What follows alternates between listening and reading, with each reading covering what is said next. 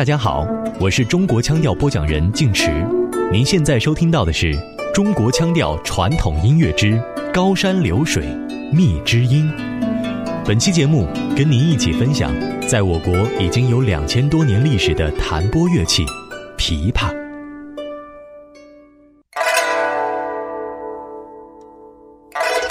水神莫忘八狗棒，锦囊带着绝情丹，凌波微步该闪就闪。相信很多人都听过 S.H.E 的这首《十面埋伏》，这是一首融合了中国古典琵琶名曲《十面埋伏》，同时又与嘻哈摇滚舞曲等现代流行音乐元素混搭在一起的歌。在这样的中西合璧、古今交融中，我们仿佛看到了三个侠女勇敢闯荡爱情江湖的身影。说到中国十大古曲之一的琵琶名曲《十面埋伏》，如今已经有非常多的演奏版本。追随着它的演变历史，我们不仅能感受楚汉阵中人物间不同的性格色彩，也看到了琵琶作为流传了千年的乐器，在穿越古今中的发展与演变。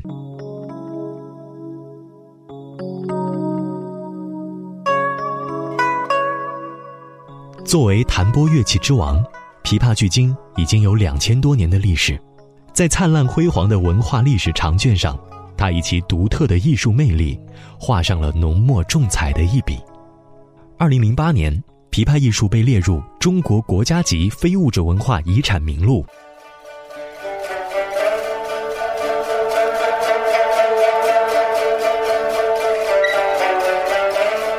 耳边我们听到的是先锋音乐家何训田用八十一把琵琶交叠而成的曲目《琵琶行》，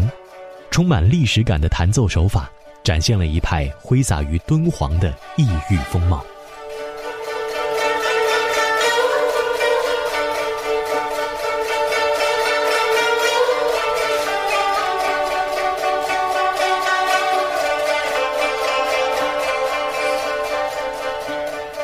琵琶的前身是在秦始皇时期产生的一种圆形的、带着长柄的乐器。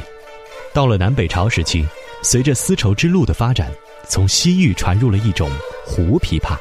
它有着梨形的音箱，四柱四弦，用拨子来进行演奏。这种乐器与咱们最早的琵琶相融合发展，就变成了现在咱们看到的琵琶。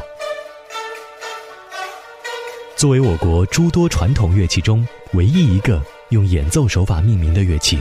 琵琶既能传递比较明亮的情感，同时又具有浑厚的音色，所以它有很强的表现能力。因此，在琵琶的文化根基里，兼具了中华文化中含蓄内敛的养分和西域民族奔放热烈的情感。正如白居易在《琵琶行》中无比生动的描述：“大弦嘈嘈如急雨。”小弦切切，如私语；嘈嘈切切错杂弹，大珠小珠落玉盘。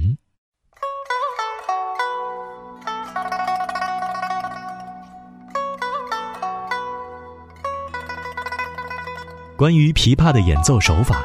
琵琶演奏家陈英说：“在历史上，唐朝的时候废拨为弹，以前琵琶是拿拨子弹的。”改完手指弹一弹，它的技巧啊更加丰富，那变化更多了。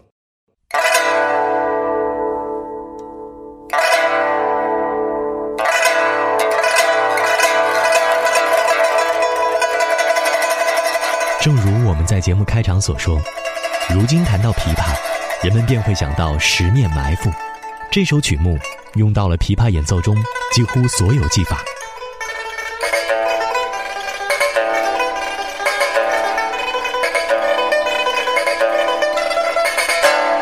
十面埋伏啊，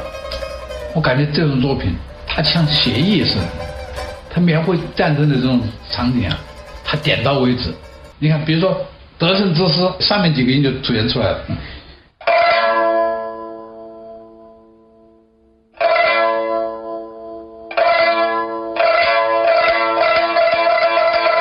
在高音区里面也是表示这种很雄壮的，然后充满自信的。让他埋伏的地方偷偷摸摸的，你看，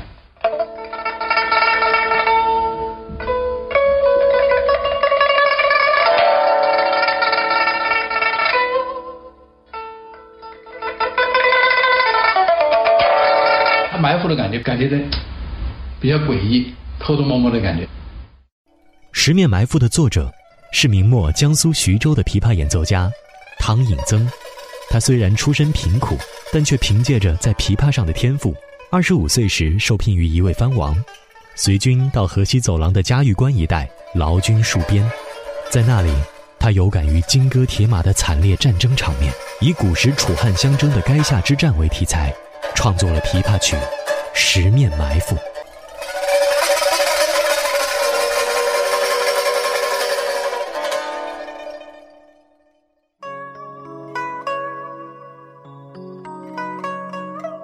从唐代开始，琵琶艺术在漫长的千年间起起落落，其中凝聚了多少位艺术家的心血和汗水，我们不得而知。但我们知道，当代的琵琶艺术离不开很多志在守望中国文化的人，在他们的努力下，引起了越来越多的人对琵琶艺术的关注。琵琶演奏家、文化学者陈英对琵琶文化的传承与发展。有着这样的理解：你没有继承好前人的东西，你再发展的时候，这个东西有可能就是灾难。对前人的东西啊，要有十倍的功力，就是你要花很大的功夫，确实要打进去，要学学的惟妙惟肖，有百倍的勇气，百分之百的去模仿，仔细去体悟，去感受以前的法则。我想，这就是在对待琵琶文化的传承当中。众多琵琶大师们的期许，随着时代的发展，这些承载着千年的音乐文化，也会不断有新的东西兼收并蓄，与传统之美相融合，成为经典，并发扬光大。我是静池，感谢收听《中国腔调》，再会。